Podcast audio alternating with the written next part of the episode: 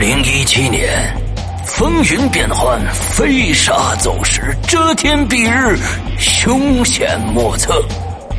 五个自认聪明伶俐、可爱帅气、中二无敌的自命不凡的家伙，借着天时地利人和的狗屎运优势，干出了胆大包天、胆大包地、胆大包世界、胆大包宇宙，大大小小三十二个骗局。他本身是贼，却和警察合作，攻破无法打开的保险箱的道具，居然是黄豆。整垮情敌的跨国公司，就是开一家游戏公司。一具干尸，一卷画轴，一堆碎瓷片，却和王羲之有关。还有谁？还有谁？正应了那句千古名言：“我知道你不知道，我知道他知道，你知道我不知道，他知道的那件事，不管知不知道，你们必须知道。”二零一七年六月十五日，《鬼影人间》官方淘宝店及苹果 APP 全球上线。啥呀？什么啥呀？啥上线呢？我靠！老千第二不知，道义有道。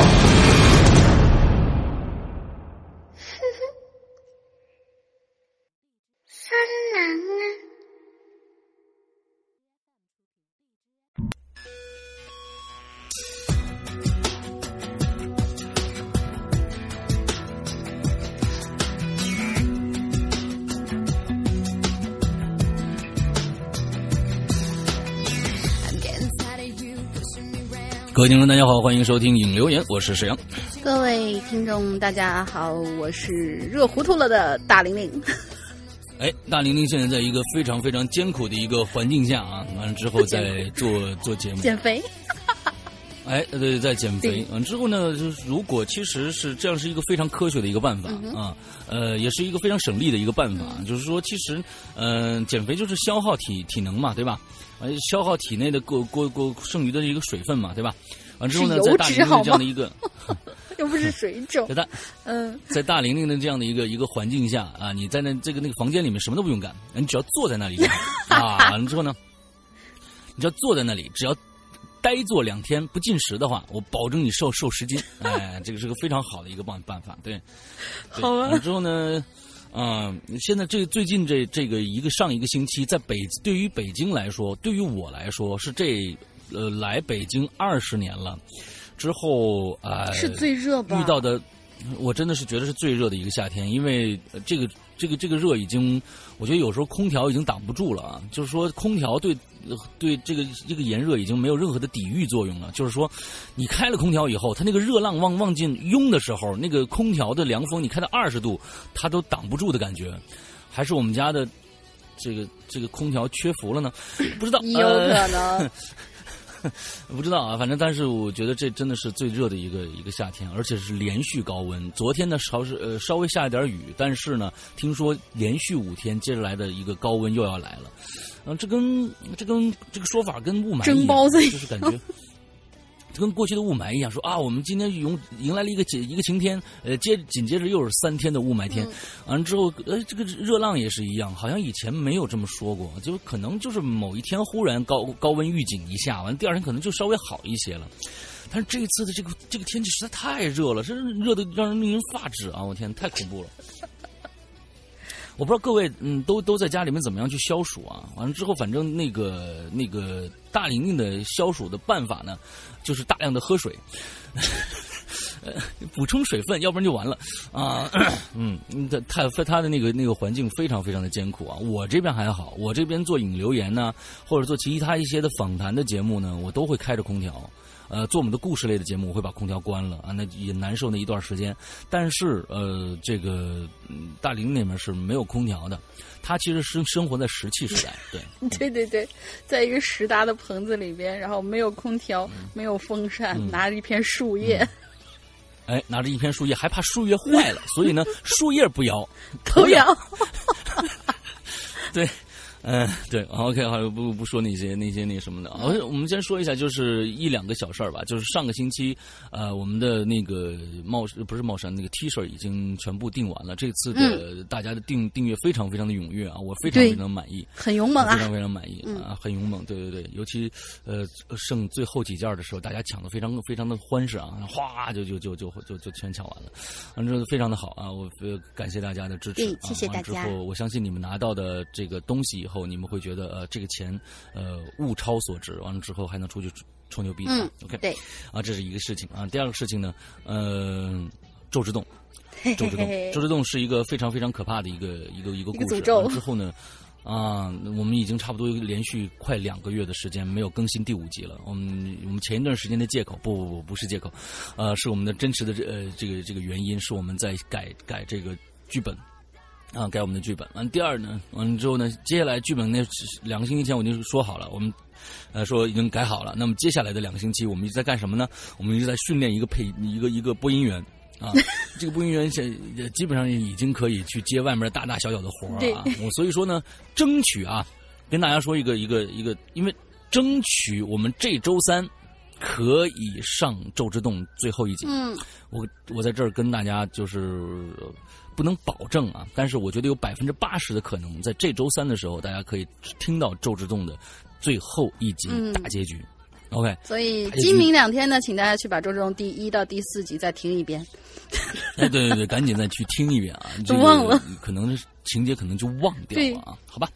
哎，对，OK，那我们今天的前面的闲话就不多说了，我们进直接进入今天的主题。今天的主题呢，啊，是一个特别特别偷懒的，特别特别无奈的，那特别特别怎么说呢？就是爱咋咋的那种，爱咋咋的那个一个话题 啊，对，爱咋咋的话题。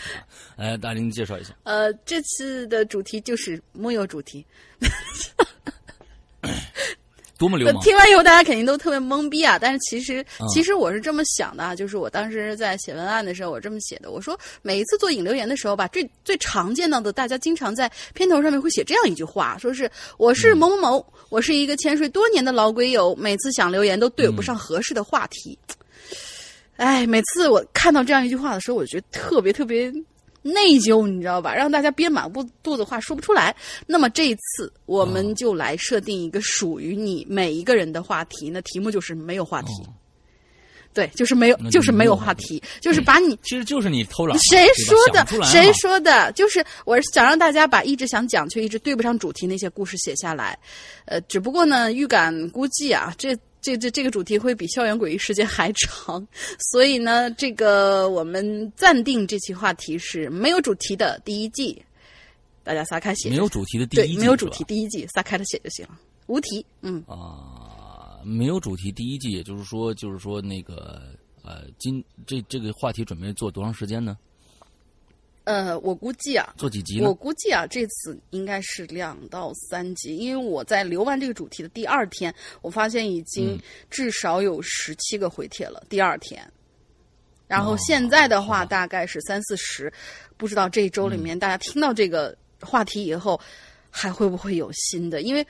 话题流出来以后，只在论坛上面大家能看得到嘛？这次如果你听完我们这个主题以后，觉得啊，我也要去写一下，然后注册一下论坛进去写一下的话，估计还会多。嗯，哎，我们论坛跟大家报一个好消息啊，我们论坛的注册量已经突破了五万了啊！嗯，我觉得这是一个非常非常好的消息。那就是很多人进去以后呢，这个。呃，一个是写帖子，一个是看帖子啊。我觉得大家可以都去注册一下我们的这个这个论坛，因为论坛应该这个这个人数应该是相对来说是相对准确的。因为什么呢？我们不像其他的论坛，就是说你自己注册就进去了。我们的论坛是人工手动批准的，对我们手动审核的，人工手动批准的，手是手动审核的，就怕很多过来就来发广告的。就算这个样子，也有很多广告出现在我们里边啊。所以呢，这个辛苦旋转同学，换哎，b b s 点儿呃鬼影 club 点 net 就是我们会这个论坛的网址啊，b b s 点儿鬼影全拼 c l u b 点 net OK，嗯，我们呢先注意一下，完之后呢每集听我们的这个引留言的后面的密码是什么？完之后在上面要填填密码才能进进这个论坛的，我们非常严格的，跟我们我们跟一些某一些什么那个什么。什么草啊，什么什么流啊。你是经常上是吧？我们现在都是，我们现需要邀请我们现在都上九幺，你知道吗？都都需要邀请码的，你知道吧？哎，邀请码是个非常重要的一个东西啊。嗯，那这个禁止大家就这个这个其他的这种这种乱注册，对吧？那 OK，我们讲到哪里去了？我什么们看第什，么鬼？嗯，第一个帖子呢，嗯、第一个帖子呢，就是也是属于老朋友啦，笑谈词穷。嗯，Hello，山哥、龙玲姐，我是一直潜水的鬼友，实习打杂，空闲时候太多，逼得我浮出水面码字。哎，哦，笑谈雌雄是第一次在这上面留言，但是经常会在，好，他好像是我们的会员，在群里面经常会看到他。嗯，他说今天讲一个压箱底儿的亲身经历吧，虽然一两年前好像在 QQ 群里讲过，但是要分享一下，希望大家喜欢。故事开始，嗯我呢是一个比较神经大条的人，好朋友们集体在我面前跳广场舞，我可能都不会发现。但是在我念小学的时候，哎，我们想象一下那个场景，够了，真是。嗯，在我小学的时候呢，却有一次亲眼见到了好朋友。这事情呢是这样的，那时候我家住六楼，也就是顶层。每天晚上我都是先去卧室睡觉，我妈呢要稍晚才会过来。我爸常年在外，所以家里只有我跟我妈住。我呢属于十分享受睡前时光的，经常要编故事自导自演，这编着编着就睡着了，演着演着就入睡了。嗯，那一天呢，和往常一样，我在睡前依旧兴奋的编着故事，就开脑洞吧。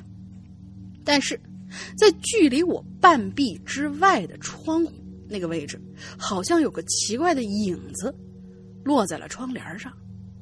那个影子是人形的，能看得出基本的轮廓，有头有身体。我当时没感觉到恐惧，只是觉得好奇，会不会是窗台上的几盆兰花的影子被拉长了呢？显然不是。那会不会是对面顶楼有人的影子投射过来呢？我估摸着有可能，所以我毫不犹豫的就掀开窗帘，望向了对面，并没有任何可疑的物体可以形成那个样子的影子。于是我放下窗帘儿，我发现那个黑影居然还在。哟，想想也觉得那时候真是心大，就这么不犹豫的掀开了窗帘儿，但窗帘后头真的什么都没有，我也就转回头自己玩自己的。到了后来睡过去，接下来几天，我每天晚上都会看到这个人影纹丝不动的印在我的窗帘上。反正与我无害，我也不感到恐惧，便当做没有那回事儿一样。有一天，我提前放学，外婆接我回家，闲聊的时候，我就无意中提到这事儿。结果外婆呢，就写了一个“以马内利”四个字，就是以前的以，马上的马，内外的内，还有利索的利四个字儿，贴在了窗边儿。括号上面写着：“外婆好像出生的时候受过天主教的洗礼，但几乎从不去教堂，毕竟是党员，原则上是不能有那些宗教信仰的。”啊，贴完这四个字儿的当天晚上，我就发现那个黑影只剩下悬在半空的一个头了，这更可怕好吗？反正哦这是我这个时候我才觉得有点害怕了，但是很佩服外婆的魔力。等第二天晚上，那影子就彻底消失了。在那个房子里住了很多年之后，再也没有发生过类似的事儿。那么就有人会问了，我妈是不是也看到过这影子呢？嗯，大概是几年前吧。我那时候已经上大学了，家里人在那闲聊，就聊到了神神鬼鬼的事儿。我就提到了这次看鬼影的经历，我妈就非常惊讶，她说她根本没见过呀，并且还感到一阵后怕。倒不是怕鬼，怕的是真有什么坏人趴在自家窗户的附近，我们母女俩可怎么应付啊？但是他忘记了，我们那个时候可是住六楼的，谁能趴在窗户上呢？猪猪侠，嗯，文笔就从来没好过，希望大家不要介意啊。还有个后记，他说我小时候真的心非常大，我我看到鬼影儿的那个房子所在筒子楼很老旧，没有感应灯，晚上回家都是摸楼梯、摸黑爬楼梯的。我最喜欢做的事情就是闭着眼睛爬楼梯。我天哪！一边走一边数台阶，哎，这个习惯很很作死哦。我那时候最喜欢的感觉，就是因为数错数突然踩空的感觉。那个房子倒是没给我留下任何阴影，但细细数来，还是有几件事儿。现在想起来，感觉怪怪的。比如说，第一件，我在住在那儿的时候，总是会做跟楼梯有关的梦。只要梦里出现楼梯，我都要去爬，而且必然会从楼梯上翻下来。然后就是心跳加速、心脏刺痛的醒过来。只不过我心太大了，醒过来一分钟之后就睡过去了。心真够大的。嗯。第二件事儿，截止今天，我经历的唯一一次鬼压床就与这个房子有关。梦里我回到了这个房子，看见卫生间门口有人蹲在地上正在洗衣服。那个人我不认识，但我却知道他非常危险。女他，熟悉的环境让我感到异常的恐惧。这时候他突然转头看，看着我，看向呃，看向我说了这么一句话。对不起，我已经不记得是什么话了。我突然就从梦里抽离过来，并且感觉到脖子不能动，然后彻底的惊醒，心里默念六字真言之后就恢复知觉了。好啦，结束了，希望明年的祝鬼影越办越好。好吧，嗯，看来这个呃不限制话题的这个话题啊，确实能让大家这个天马行空一下啊。那想到哪儿对对对，是的。哎，OK，看我多为大家着想吧。嗯，好吧。我们接下来啊，换丽换换换，老朋友了。嗯，石阳龙鳞好，我快两个月没听鬼影了啊，身体出了一些状况，在医院呢待了一个多月。哦，没事吧？目前已经康复了，嗯，太好了，太好了。嗯，在出院这几天里呢，一直都在补听鬼影。让我惊吓的是，幻之旅者的这个暗之旅者的离开啊，暗之旅者这个名字还真是符合啊，在此。祝这个旅者一路成呃一路走好，愿世界的另一段不再有病痛。OK，嗯，这次的主题是无题啊。老实说，一时之间不知道也是，依然有这样的事情，对，依然有这样的事情发生。你看看，嗯，是啊。那我就说我这个病院的事情吧。啊，在那之前呢，我先说说我自己，我有先天性的哮喘，而且有点严重。啊，从小到大呢，医院是我的家。医生说呢，要是哮喘没有并发好，要说医生说，要是哮喘没有并发好几年，就表示哮喘会慢慢的康复啊。可是不排除再度来袭。对我来说呢，康复一直是我所希望的事情。然而，我平均每一个月会去医院十几次。我天哪！哎呦，康复这件事离我是更加的遥远了。嗯，在四月底的时候，我感觉自己的胃有点难受，我让我的朋友呢带我去医院做检查。两天以后呢，医院打电话过来给我，让我立刻进院，到急诊楼报道，说说是胃癌初期。进院之前，我前去拜访老先生，呃，他交给我一个护身符，然后对我说：“那间医院对你不太好。”这个符啊，你拿着，说不定啊能保你一次平安。嗯，五个字，对你不太好，我就已经足够了解这当中的危险了。呃，医院的急诊室是独立出来的，只有一层，只有一层和天台。天台呢是给护士晒床铺、呃床单用的，平时是上锁的。钥匙呢是放在前台的。呃，前厅的前台，急诊楼啊，有十二间病房和三间手术室，每间病房三个床位，有独立的卫生间，可以说呢是高级的病房。我报到了之后呢，接受了身体检查，医生表示明天就可以动刀了。哎呦，这是真的一个检查出来一个结果是吧？天哪！呃，是一个初期啊。我们我们现在刚刚呃开始说了，已经康复了，那就太好了啊。妈妈签了家属协议书以后，交代我手术结束了就联络他，然后就离开了。呃，我父母都是全职工作，基本上很少时间陪我。当然了，我父母不知道我是什么体质，只是觉得我老是往老先生那里跑，会打扰到老人家。每次呢，都会让我带点食品啊，或者是用品去给老先生。这急诊楼里是禁止使用手机的。我坐在病床上，嗯，也没有什么事情做，向病房的四周张望着。我在中间的病这个病床，一共三张，我在中间的病床，左边呢是早产的妈妈，右边呢是老爷爷。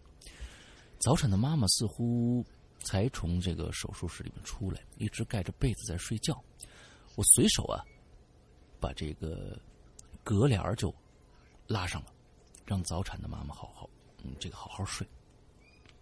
右边的老爷爷呢看起来精神不错，应该是手术很成功，而且呢恢复的不错。老爷爷的旁边啊，站着一个老婆婆。老婆婆看起来呢，很很想询问这个老爷爷一些事情，可是婆婆毕竟是灵体啊，明白了，明白了，并不能和老爷爷沟通。在我几番犹豫之下，我没有帮那个老婆婆。因为我一直感觉到，好像有另外一个灵体在这个房间，而且呢，感觉上不是什么善类。要是我帮了老婆婆，说不定我就完蛋了。然而，只是我想的太天真了。其实，那个灵体已经注意到我了。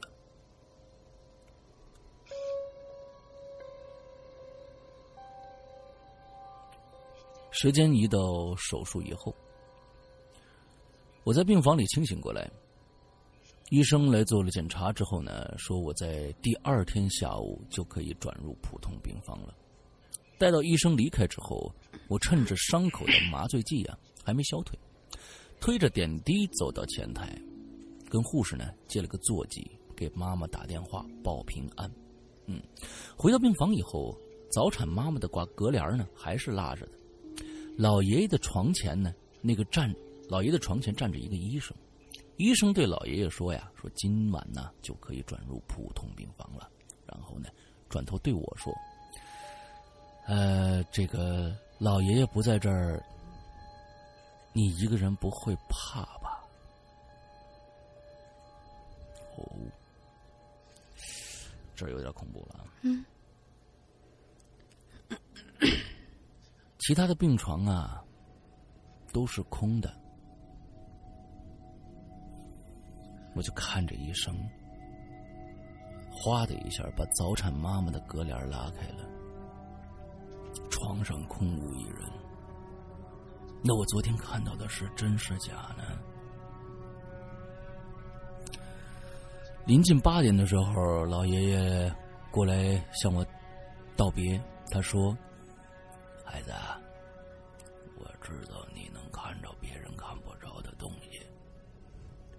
你在未来呀，可能会有生命的危险。可是你身边会有个帮你化解的人。你们两个虽然相克，却可以互还来不及等我回应什么。老爷爷就离开了病房了。这是我第二次听到有人这么说，我一直都不理解这其中的含义。或许在未来，我和我闺蜜真的可以度过什么难关吧。夜晚降临，护士查房，十点熄灯，辗转难眠。我躺在床上无法入睡。一直想起老爷爷说的那句话，是越想越心慌。我伸手啊，向床头柜抓去，想起了老先生给我的护身符，谁知道我没抓到任何的东西。我猛地就坐了起来，因为突然的激动，我扯到了伤口，我捂住了伤口，观察起病房，隐约中。发现了一些微妙的变化。这个时候，房门开了，我扭头过去一看，门门外没人。无视着突然开启的门，我背对门躺下。可是呢，空气中隐约的腥臭味让我不可。纠结了一下，我强忍着病痛，趴下了床，打算往门口走。我摸了摸伤口，想着伤口应该不会裂开吧，就推着点滴走到门口，探头往外左右看，长长的走廊，感觉没有尽头，心想这走廊有问题啊！要要是走了，嗯，要是真走了，会鬼打墙的。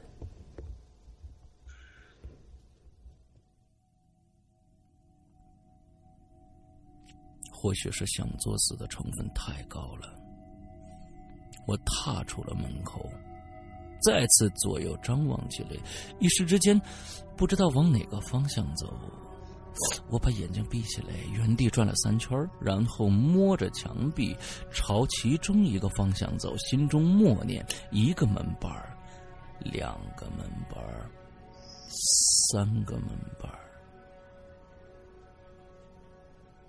我没打算继续走下去，转了个身，向前走，大步向前走，做了个做了撞上墙的准备。没想到的是，走了七八步，没有撞上任何的墙，缓缓打开眼睛，发现到了前台，大门紧闭，前台一个护士都没有，左边的楼梯敞开着。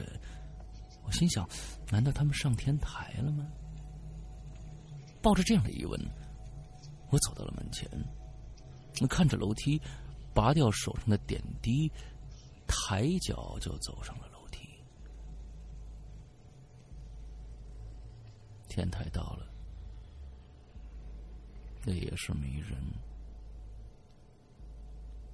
我回过头就看到了他，那是一个找替身的亡灵。他一步步的逼近我，一步步的后退，我退到了边缘，再退一步，我就会掉到一楼去了。虽然说一层跌下去不会死，也会残废的。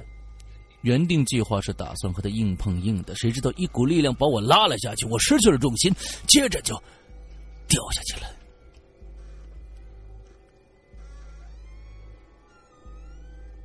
我猛地睁开眼睛，发现我还躺在床上。窗外已经亮了，那昨天晚上是梦吗？我抬手揉了揉眼睛，手，我的手没有点滴的针头感。翻了过来看，那手上有伤口，是被拔出来的伤口，血已经凝固了，而点滴瓶并没有在我的床边。护士进来查房，看我醒了，护士就说：“哎，你没事吧？昨天三点我查房的时候，看到你在房在房里的窗口边晕倒了，在房也不知道你在地上躺了多长时间。把你抱起来的时候，你身上都是冰的。”我的脑子一片混，我的脑子一片模糊，我分不清哪个是梦境，哪个是现实了。护士又说：“哎，我带你去洗洗脸吧，等会儿啊。”还得推你去手术室呢，你的伤口裂开了。我低头一看，血都沾到衣服上了，红了一大片。怪不得从刚刚开始一直觉得胃疼。伤口缝合以后，护士推我回病房，然后呢，从口袋里啊掏出了一个符，说：“这是你的吧？”我在打扫你隔壁的床的时候找到的，房间里没有别人了，所以我猜是你的。我看着那个符，是老先生给我的那个，我接过来说声谢谢，就盯着符思考起来了。医生让我在急诊楼待了一个星期，才转入了普通的病房。不过呢，那天之后啊，倒是没什么怪事发生，事情就这样告一段落了。还有很多细节没有交代，嗯，大大家呢也就。凑合着听吧，谢谢大家。OK，这个故事结束了。嗯啊，我觉得他写的非常非常的细致啊。对，这个嗯，里面有很多很多的扣啊，暗扣，还可以再再去深究一下啊。我觉得首先咱们得祝这个厉欢欢欢同学早日康复的这个哎早日康复。嗯，这我觉得是一个一个一个好消息，因为我们在最早的时间发现了这样的一个病症，完及早的就把它解决掉了，这是一个非常好的消息啊。对对对，所以就是要大嗯家在这样一个不太稳定的天气里边，如果一旦身体里面，当然是希望大家健健康康最好，但是如果一旦你发现嗯哪一个地方不太舒服，立刻去医院，请立刻去医院检查。嗯这是对谁说的？呃，哎，我们进行下一个话题。我 你你你着什么急？又不是说你。当然了，我我那我们知道啊，最近老大也贵体有恙，是吧？呃没，有但是也终于好了我说的是你啊！我啊我，说的是你我啊，我没事儿啊。嗯，对，你没事，手的那都已经嗯，那完了之后你还嗯去，那你刚才那个话说给谁听？我那说给自己听的吗？这这个事儿现在已经基本上已经过去了，所以就是可以拿出来给大家提，呃大家提一句，就是手受伤了，被猫咬了，但是咬的有点深，可是我没当回事儿，因为家里养宠物的这些人都知道，经常受伤，嗯但是就觉得啊一阵儿就好了。然后肿也嗯肿不到什么地方去，因为之前可能也有过比这没有没有要更那个没有没有没有，大家可能更严重的大家可能没有见过，大家可能没有见过。大家知道 叫什么叫胶皮手套吗？什么叫把胶皮手套吹吹大的那个感觉吗？你你你把一个胶皮没有手套那么夸张吹鼓起来他的手就就是那个样子的，没有那么夸张了所有人啊，周边的人都在劝他赶紧去打这个，比如说狂犬疫苗针，呃，各种各样的针。完了之后说赶紧去处理，不去啊，人家不去。人就不去，那我我你说你刚才你的话说跟跟谁说的呢？嗯，好，就是嗯手手手跟所有的听众以及说这番话的人，嗯，好吧，好吧好吧大家只要有点身体有点不舒服的话，就要去医院看一下啊。嗯，对。嗯，OK，下一个，下一个应该是新朋友，叫做一念智即般若生，般若应该念般若生，一念智即般若生。Hello，、哥姐，我是新鬼友。这样的话题确实是省事儿很多呀，哈哈哈哈！是的，你怎么看出来我想省事儿？嗯，假的。下面我想说一个我小时候的事儿，因为我现在一直在听往期的节目，是从头开始听的，就想到了我小时候的童年阴影。灵异倒不灵异，就是觉得挺邪乎，巧的有点吓人。那是一个阳光明媚的下午，我跟园楼的小姐姐一起去玩儿，在我们小区的一个路口，那里面啊原来是有一个卖大桶纯净水的小房子，现在关了。在门口呢有一个三轮的板车。那时候年纪还小啊，逮什么玩什么，而且玩儿特开心。我就跟小姐姐在板车上面捡，板车的附近捡到了一个洋娃娃，挺小的。哎，我俩就玩的还挺开心。可就在这个时候，我俩就看见一个女的捂着脸，哭着往我们这边跑，后面还有一个男人和一个老太太，目测也就五十来岁吧，跟着他一起跑。我们俩看到了，但是没有在意，就继续玩我们游戏。毕竟这娃娃是我们捡的。呃，没过多久呢，那个娃娃的脑袋就被我们玩掉了。啊，呃，玩掉了。就在这个时候，那个老太太却发出了一声凄厉的叫声，把我们俩吓了一跳。伴随着叫声，还有玻璃碎裂的声音。接着就是附近干活的人说，有人跳下来了。那个人，老太太。就一边开始说着什么，一边着急的拍着大腿。我们俩一开始没想去看，好奇心驱使我们俩还是过去了。原来是刚才哭的那个女人从六楼上跳下来，满脸是血。我们走过去的时候，周围的群众已经很多了，警察也到了。刚才的男人站在女人的前面，拍着腿对，呃，对趴在地上满脸是血的女人说：“妹呀，你怎么就这么傻呀？”然后场面太过血腥，对于年幼的我们真的是太吓人了。嗯，我们就准备回家。当时的场面真是把我吓坏了，整整在家楼下用了十分钟才鼓起勇气往楼梯上面走。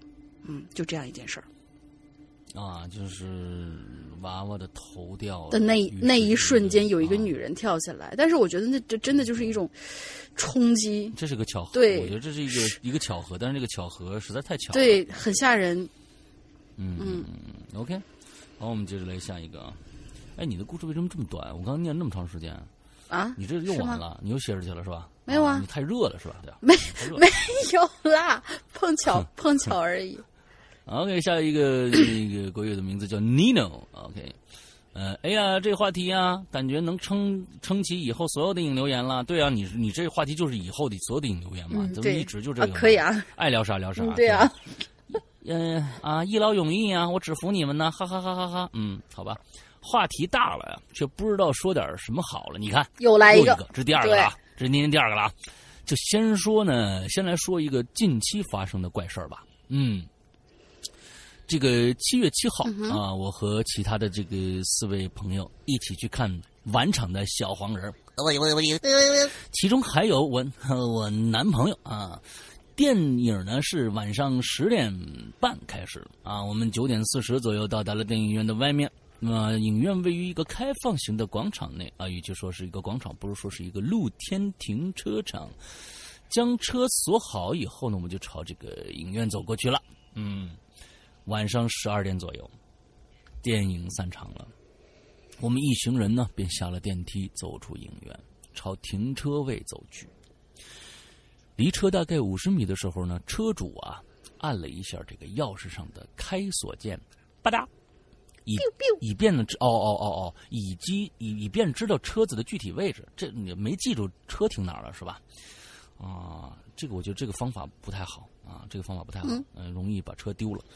走到车前呢，我先一步打开了副驾驶的门，正准备坐下，就看着啊，位置上摆着一块 A 四纸一般大小的这么一个折叠起来的红布，红布啊。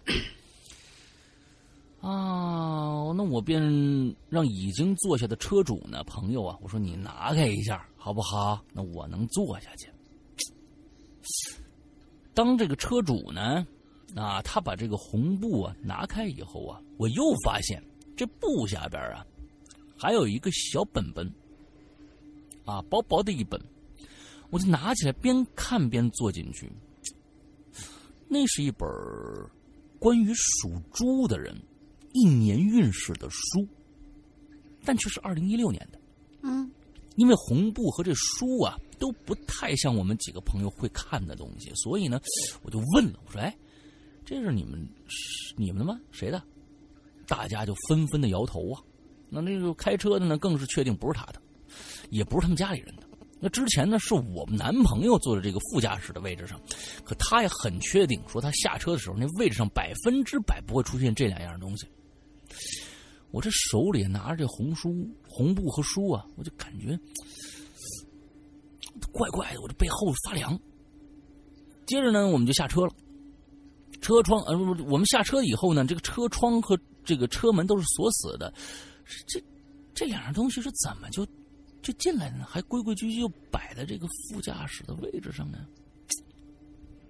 商量了一番，那我直接呢从这个车窗啊，把书啊和这个布啊，我就扔在了这个停车位上啊，就是说他们就把这扔出去了。嗯，扔出去。大家呢便坐着车呢扬长而去，路上呢讨论呢越讨论越担心，因为这事儿啊是说不通的。我们决定呢停在路边啊看看车载监控，哎有什么记录没有？哎这是好。嗯期间哎不对呀、这个车载监控一般是你关了以后，你你熄火以后它就关了，除非你把这个电源连到电瓶上，才能整夜的能能能看。这一般不会连电瓶吧？啊，咱们咱们接着往下看啊。嗯呃，期间呢，呃，在路边看一下车载监控有没有记录下什么。期间的男朋友和另外一个男生呢，还去检查了一下后备箱，然后，然而呢，后面什么都没有。车主的监控是才装上去的，所以呢，时间什么的都不对。一共只有三段视频，其中有一段视频看起来挺诡异的，拍的是车内的景象啊，车内的景象，这这这这个探这这个监控还能转转丝绸转吗？镜头一直在晃，也看不清楚，好像还有什么红色的东西也在镜头前晃了一下，大家都看懵了。但因为时间是乱的，车主说呢，也可能是之前呃车保养的时候拍下来的，那不对呀、这个这个待会儿咱们再说啊。嗯，那晚也没有什么最终的结果，大家都心不在焉的回了家，车主呢也安全到家了。后来呀、车主说问了这方面懂这方面的人呢，说是这两样东西是给属猪人辟邪的，没什么大碍。可我心里还是觉得怪怪的，我们之间没有属猪的人呢，而且呢，这东西怎么就出现了呢？出现的意义是什么呢？也一直是一个谜。说出来呢，给大家分享一下。如果有人有不同的意见，给我一些解答，那就更好了。以上，OK，好。我其实想说的呀我不太了解这个车上面那个车载监控是个什么样的原理嘞？呃车车载监控肯定是固定的，啊就是你固定在车你的前挡风玻璃这一块，主要是看前面的这个呃有没有撞啊，或者是你这个拍车外的。的时候，哎，拍车外的。啊那第第二个呢，这个车载监控呢，一般呢，呃，除非是有有一种车呢是有一个常用电源，就是它的车里面有一个点烟器，这个电源点烟器呢是是直接连电瓶的，嗯完了之后呢，你插上上上面去就可以，你即使熄火了，它也可以给你供电，这是一种。哦，但这种车我我记得好像不多啊，我不多。第二种呃这第二种呢就是连电瓶，直接把你这根线呢连到电瓶上，你这个监你这个行车记录仪才可能会全时段的去去开始监控。另外。嗯，首先啊，一共三段视频。按说这三段视频是是什么意思呢？有有可能这个监控，这个呃行车记录仪有可能开启了一个功能，也就是说什么呢？只有在动的，只有在动的时候，或者是什么呢？在发生事故的前一秒钟，它开启。嗯它有这样的一个预警。平时呢，可能这个内存太小，完了之后呢就不启动，它嗯不录整整个的过程，只有在出事儿的时候，或者是有人走过的时候，这种监控才会启动，它帮你记录下当时的一个状况。那么像这个。这个里面说到的时间不对可以理解，但是呢，里面有三段录像。首先，这三段录像是哪儿的？你没说。这三段录像是哪儿的？你没说。嗯那么，这三段录像如果都在停车场的话，那么这个监控拍出来的东西，一看就能看出来是停车场，不会是认为就是说前几天他去保养的时候这样的一个一个一个，因为你的光线的暗度什么的各种各样的东西，完全可以分辨出来的。嗯你是完全可以分辨出来，你这是在是不是在同一个场合。如果是同一场，这个这个很好很好就判断。另外，这个除非这个摄像头是有旋转功能，但是一般现在是这个这个行车记录仪一般是没有旋转功能的，它怎么会拍的是车车内的情情况呢？所以这嗯一切的东西，我总觉得好像是这个行车记录仪这说不通。嗯所以这三段录像应该说不通，而且，嗯、就这个应该很好分辨出来的。所以可能有些细节，我觉得他可能没写明白。对，有些细节可能没写明白，所以不太不太好好辨。但但是说这个东西怎么会出现你的座上，这确实是一个怪事儿啊，这是确实是一个怪事儿。嗯，OK，好吧，嗯，我把我的疑问说出来了啊，不知道大家是怎么想的，嗯好嗯吧？，好吧，接下来下一个，下一个，呵呵，又不长，太好了，把心里你是故意的没有没有没有没有，真不是故意的你可以去查楼你可以去查楼，真的真的不是故意。又巨长无比，哇！那没事，我可以给你分。下一个是我们的第二，应该是第二次留言的零零兔同学，他说：“呃，山哥、龙英姐二位好，山哥要多喝水啊，多吃含维 C 的东西，能够预防感冒。你看，你看，你看啊，我昨天是吧？嗯，你懂的，嗯还说我什么啊，什么意思啊？说说说我什么低端了什么之类的，啊，我没感冒，关键是我就是嗓子发炎。好吧，随随随便你，嗯真是。嗯嗯，本期主题是没有主题，那我就随便说说吧。五月份呢，跟小闺蜜两个人出游自由行，行程呢是从清迈到芭提雅，呃，芭提雅到曼谷到雅痞，雅痞到卡巴莱，总共十天。回城以后呢，上班俩人黑了不止一点点，好吧，这不重要。以前听民歌在人间啊，听说泰国、东南亚这些地方会遇到好朋友们，所以这次出门之前，我们特意学了不住头尾房的英语，而且在金碧辉煌的殿宇跟前，呃呃庙宇跟前，还跟监督还要监督小小闺蜜们说不能说粗口。出游的一路上，心里充满的都是第一次出国的那些小雀跃。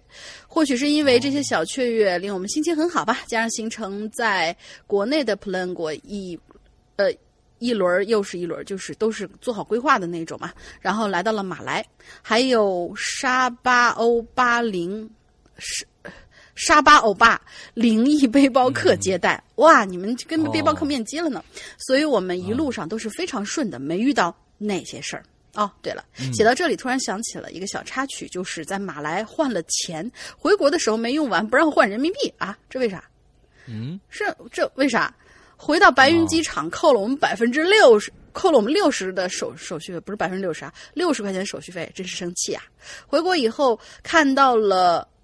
看到了一些出游之后遇到各种不好的新闻，老实说啊，一阵后怕。回想这一路上只有俩女的，虽然不是天仙，但也是女的，英语又很渣。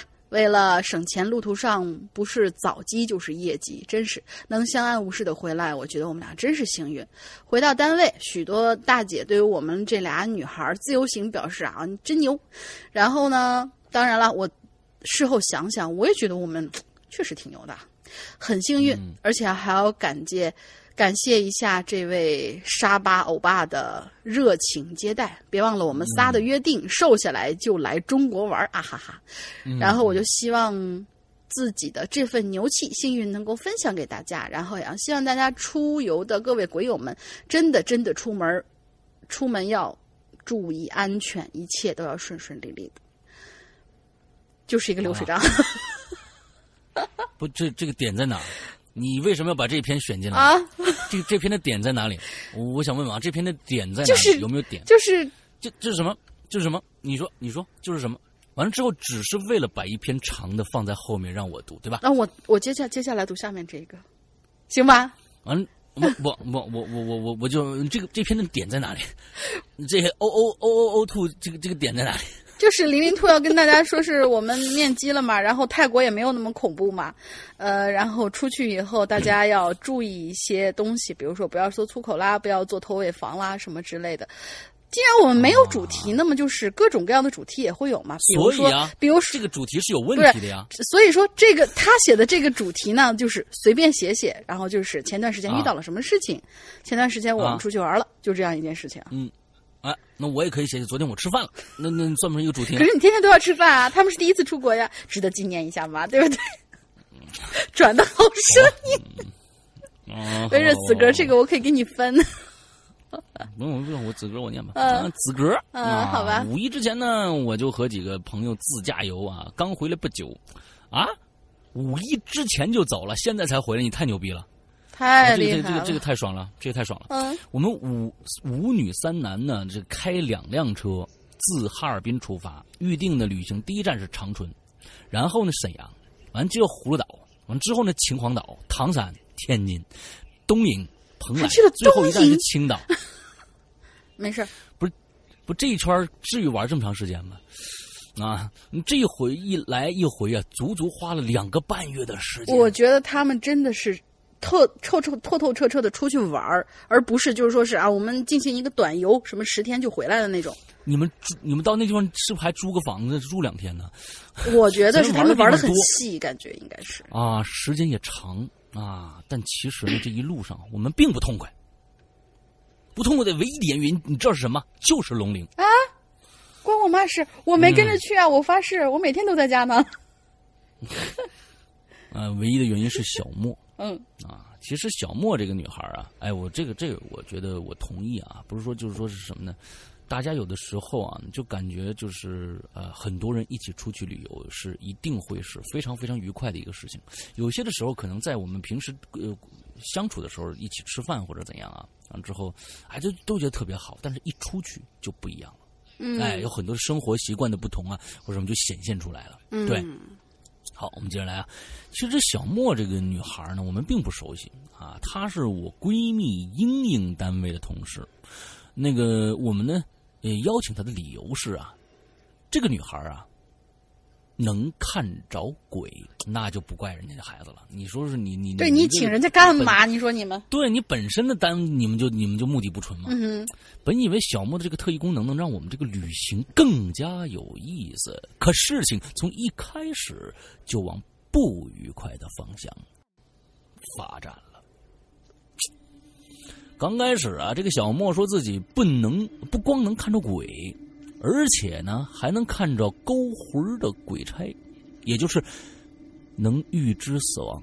咦，我们大家虽然都将信将疑呀、但也丝毫不影响对小莫这个特特异功能的这个浓厚兴趣。哎，这旅行开始大约两周左右，我们对小莫展示自己特异功能的方式开始产生了强烈的反感。刚开始是到达长春住酒店的时候，在电梯里，小莫就说：“电梯里有个满脸血的女孩。”同时，小莫还露出很恐惧的表情，弄得我和一起上楼的服务员特别的尴尬。之后，每到一个旅行的地、旅游的地点的酒店的时候，他都会说类似的话。在各个旅游景点玩的时候，他也会突然说：“你看，那个男人没有头。”或者你看那边，那边有个老太太，伸长舌头，好伸那个那个老太太舌头是好长啊，什么诸如此类的话。挺烦的。如果一路上都这样的话，啊，每次他这么说完，周围的人都会看疯子一样的眼神看着我们。啊，这这这这都不算什么。到第五站，我们参观的是唐山大地震的遗址。我的妈呀！好家伙，你们这，嗯，唉，说实话，虽然只是一些破残破的房屋建筑，但心里总有一种怕怕的感觉，总觉得嬉笑在这里是一种亵渎。可就在大家沉默的时候，小莫突然在英英的背后说了一句：“哎，你看，那个房子下面压着那个人，头都被砸掉一半了。”然后啊，还把英英往那个方向推。不但让英英摔伤了，还遭到其他客游客的白眼和责骂，差点弄得两伙人打起来。这还不算什么啊，触碰到我底线的是从东营到蓬莱的路上，由于一些原因呢，我们没走高速。第一辆车呢，开车的是大勇，我在后面开着车跟着他。车开到下午，我有点困了。正在我打打着哈欠的时候啊，这小莫呀，突然就拍了我一下肩膀，惊叫说：“哎，你你你车前盖上坐着一个女的！”我天哪！嗯，我吓了一跳啊，手脚开始慌乱了起来。当时正在走一个微陡的下坡，车就开始不受控制的转起圈来了。我天，这太危险了！吓得我把所有的力气都放在刹车上了，耳边呢也是朋友们的惊叫声。车转了两圈以后停下来了，我的大脑瞬间停止运转。后来呀，听大勇说，我开的车呢，要是再转两个圈就和他们的车撞上了。大勇下车的时候也是惊出一身冷汗。打开我的车门的时候，我整个人已经傻了，手里紧紧握着方向盘。大勇一个大男人，费费了半天的劲儿才把我手掰开。与此同时呢，我开始流鼻血了，而和我一辆车的佳丽和刘珊珊已经开始对着小莫破口大骂。要不是旁边有人拦着，他们俩可能会动手。而以上发生的事情，我完全没有印象。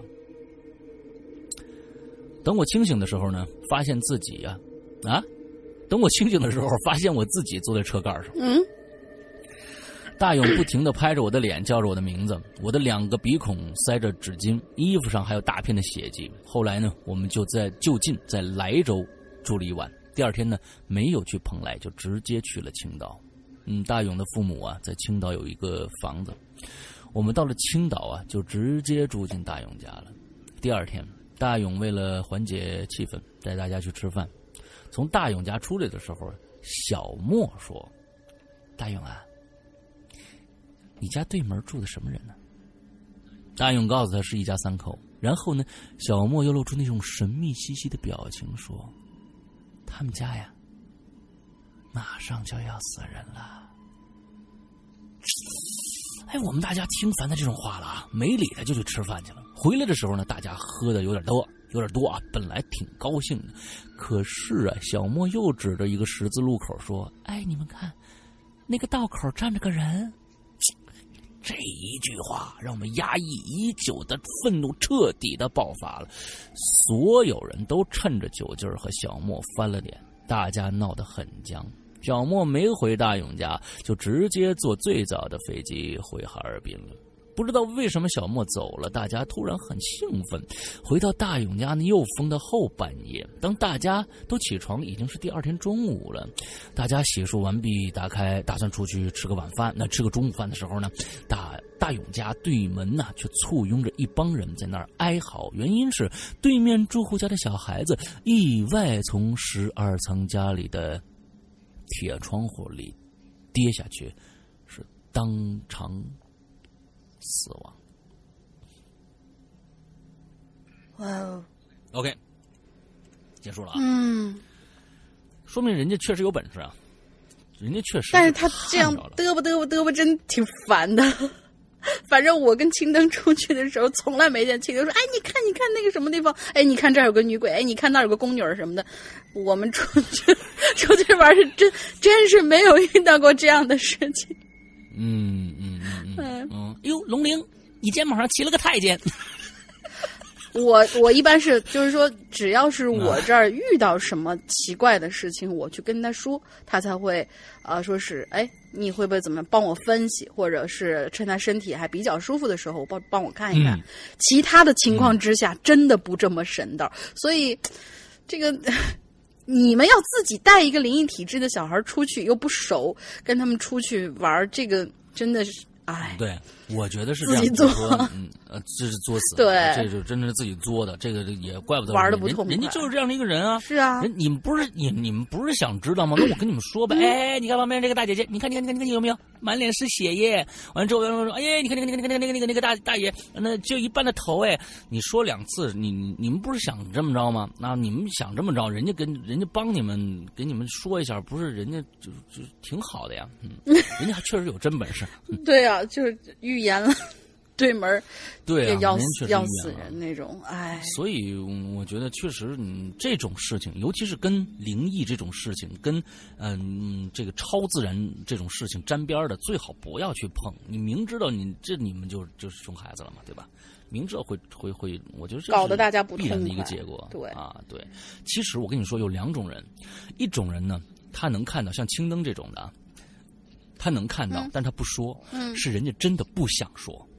是人家真的不想说，你再问人家是你们对人家不敬了。就是说，这种事有什么可说的呢？旁边站一个满脸是血的人，他不害怕，你们、你们、你们看不着，你们当然不害怕，你们只是图一乐，人家害怕呀，嗯，对吧？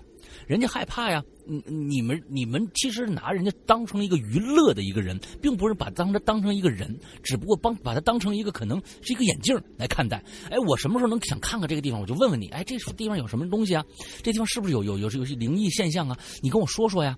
你把他当把人家当成一个工具来看待，并不没有把人家当成一个朋友来看待。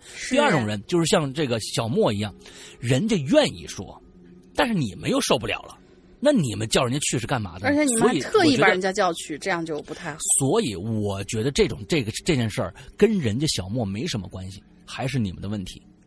自己好好想想，真的，真的是你们的问题。他他就愿意是一个是话痨，一个是不愿意说，这种两两两两个事儿就是完全是两种人嘛。所以我觉得嗯真的这事儿也怪不得人家怎么是啊你们把人请去的。嗯 OK，好，那个咱们今天最后一个故事啊。嗯这是这是厂啊，是厂还是厂广广？嗯广宝宝不高兴，广宝宝不高兴啊！嗯，诗啊诗诗歌龙姐，你们好，最近一直找不到合适的话题，我等啊等啊，终于等了这么一个话题。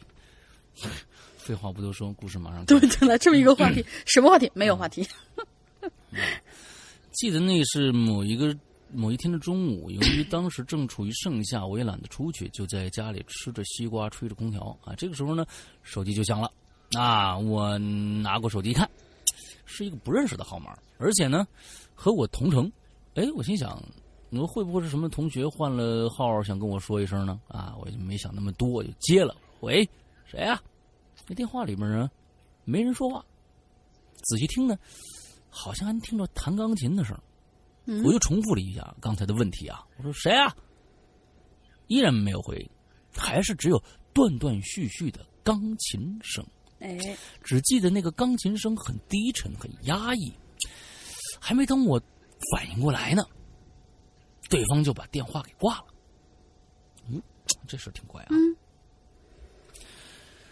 我当时想啊，呃可能是同学小 A 的恶作剧吧。那之前呢，我也给他打过这种电话啊，就是小 打通以后呢，一直啊，小 A 打通以后呢我不背。啊，对，这个打打通以后一直敲墙啊，我我也就没当回事儿啊，嗯。下午呢，我把小 A 拽到我们家里，我就和他说呀，中午发生的这事儿。可是他一脸懵逼，不知道怎么回事儿，表示自己很清白啊，这不是我干的。我就我半信半疑呀、不过看他无辜的表情，应该不是他弄的。那谁呢？我也心血来潮，决定打一下这个电话。这小 A 胆子比我小啊，连声说：“你你你别拉，我我我我有点害怕。”也经过我的百般劝说之后啊，他勉强同意了。我再一次拨打了这个陌生的号码，这一次啊，和以前不一样了。嗯，听声音看应该是一个老太太。人说：“你谁呀？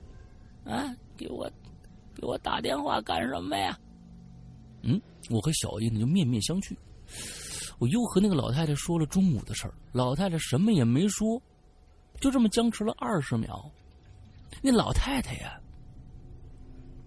突然就笑起来了。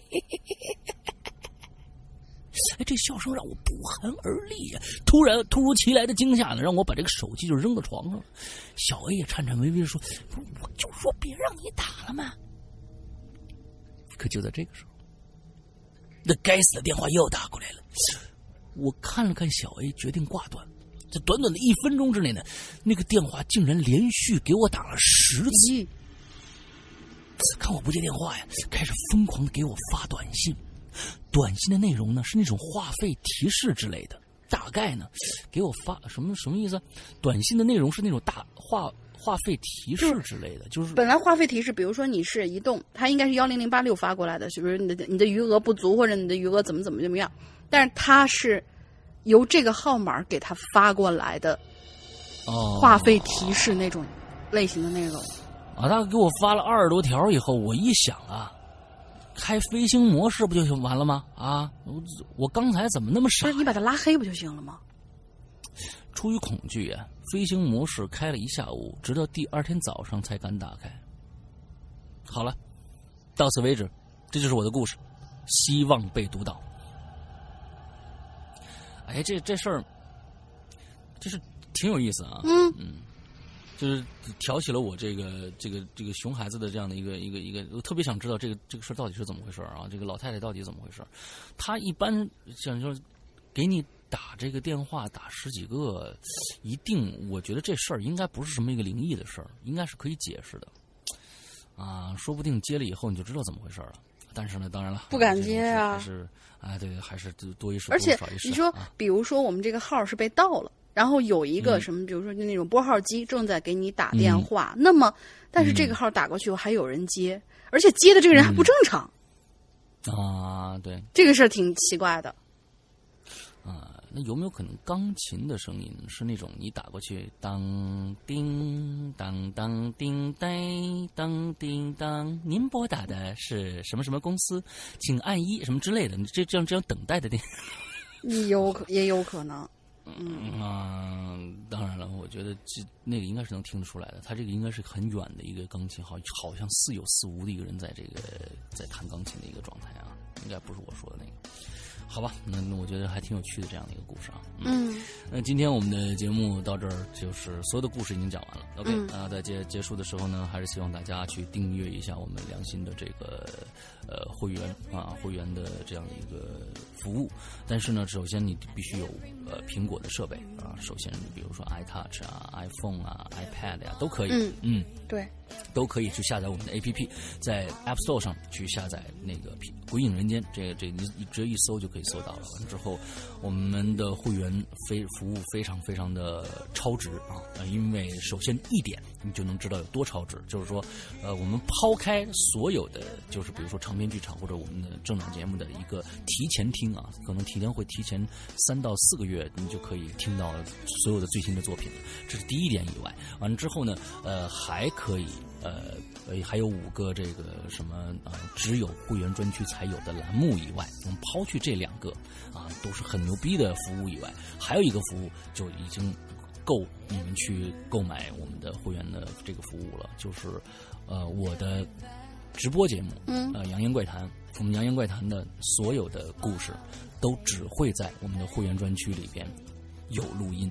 啊，嗯只有录音，在只有在会员专区里面录音。现在，而且我们已经更新了三个故事了。嗯而这三个故事呢，没有实现的，嗯就是你呃在任何时期购买我们的会员都可以听到这个这个故事，其中包括一个大家非常非常喜欢的一个系列的第三集，就是高智商犯罪的第三集。哎，高智商犯罪第三部也已经已经完全公公布出来，在我们的会员专区里面，嗯所以这是真的是一个超值的一个服务啊，嗯而且嗯日日更新啊，嗯。希望大家可以去呃支持一下。之后呢，嗯，可以通过呃这个在苹果内购的这样的一个方式加，呃，但是推荐大家呢还是通过我们的呃微信来加一下啊，微信来加一下，就是说这。可以加这个“鬼影会员全拼”这样的一个微信微信号，这是我们的 VIP 的客服。之后呢，嗯，加这个微信号以后，通过微信支付的方式，也可以秒开会员在 APP 上。OK，对，好，大概就是这个样子。呃，那好，今天我们的节目差不多了，来大玲玲想一个今天的进群密码。这个进群密码呢，不光是 QQ 的进群密码，也是我们的论坛注册论坛的一个进群密码啊。对。呃，我现在先把 QQ 群的群号说一下吧。QQ 群的嗯群号是二四二幺八九七三八二四二幺八九七三八，鬼影唯唯一官方 QQ 群的嗯，这个群号，你搜到的其他的一些什么什么鬼跟鬼影有关的一些群啊，都是骗子包括那些什么收费的、不收费的，里面只有几个人的。谢谢，我们是一个两千人大群，好吗？嗯，嗯，对，两千人大群对对对。所以呢，这次的进群密码略微有一点点难，但是这几个字儿，我是在里边详细的说出来是哪几个字儿了。我详细的跟大家说出来哪几个字儿。就是，呃，我们的第一个故事，笑谈词穷同学，他的他的小学的时候，每天晚上都会在那个帘子上面看到一个黑影儿，对吧？嗯，之后，他外婆给他贴了一个什么东西，嗯，那个东西上面写了四个字，是哪四个字？哎呦我天哪，这个我都忘了。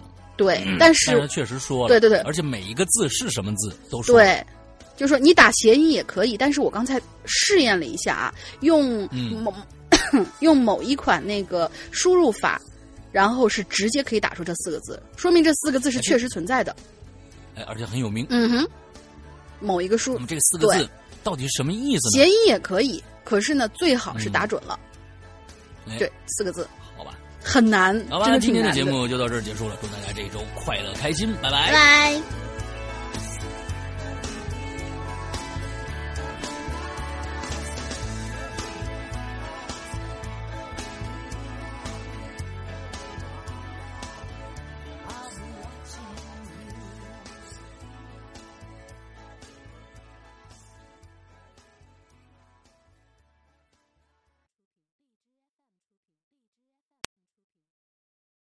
亲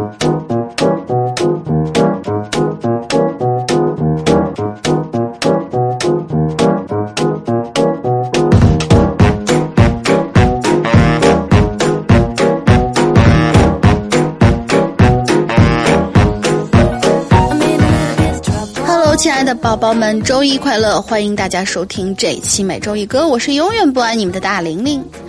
啊，经历了二十多天的鬼影潮牌 T 恤预售，终于在昨天结束了。感谢所有支持我们的宝宝。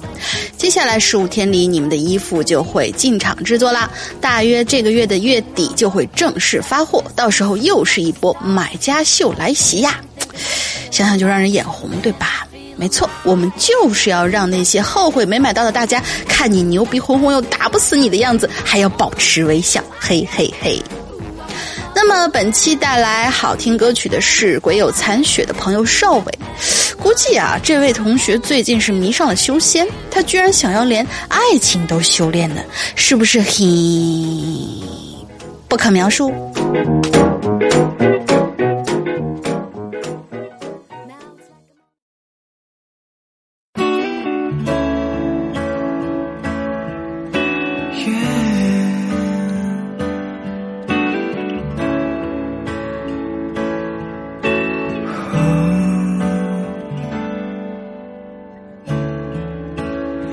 什么要失望？藏眼泪到心脏，往事不会说谎，别跟他为难。我们两人之间不需要这样，我想修炼爱情的心酸，学会放好以前的渴望。我们那些信仰要忘记多难，远距离的欣赏，近距离的迷惘。谁说太阳会找到月亮？别人有的爱，我们不可能模仿。修炼爱情的悲欢，我们这些努力不简单。快乐炼成泪水是一种勇敢。几年前的幻想，几年后的原谅，为一张脸去养一身伤。别讲想念我，我会受不了这样。真嚣张。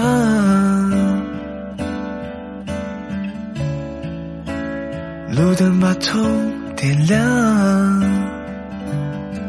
情人一起看过多少次月亮？他在天空看过多少次遗忘？多少心慌？修炼爱情的心酸，学会放好以前的渴望。我们那些信仰要忘记多难，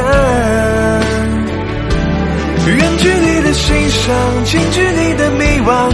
谁说太阳会找到月亮？别人有的爱，我们不可能模仿。爱情的悲欢，我们这些努力不简单，快乐炼成泪。水是一种勇敢，几年前的幻想，几年后的原谅，为一张脸去养一身伤。别讲想念我，我会受不了这样。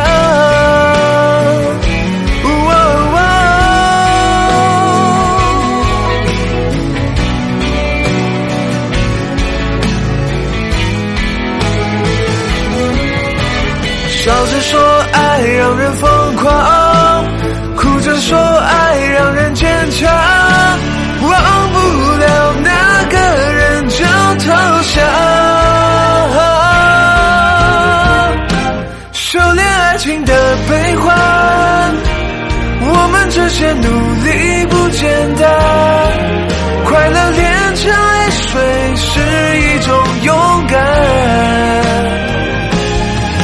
前的幻想，几年后的原谅，为一张脸去养一身伤。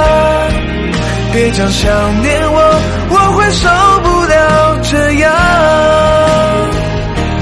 几年前的幻想，几年后的原谅，为一张脸去养一身伤。别讲想念我，我会受不了这样。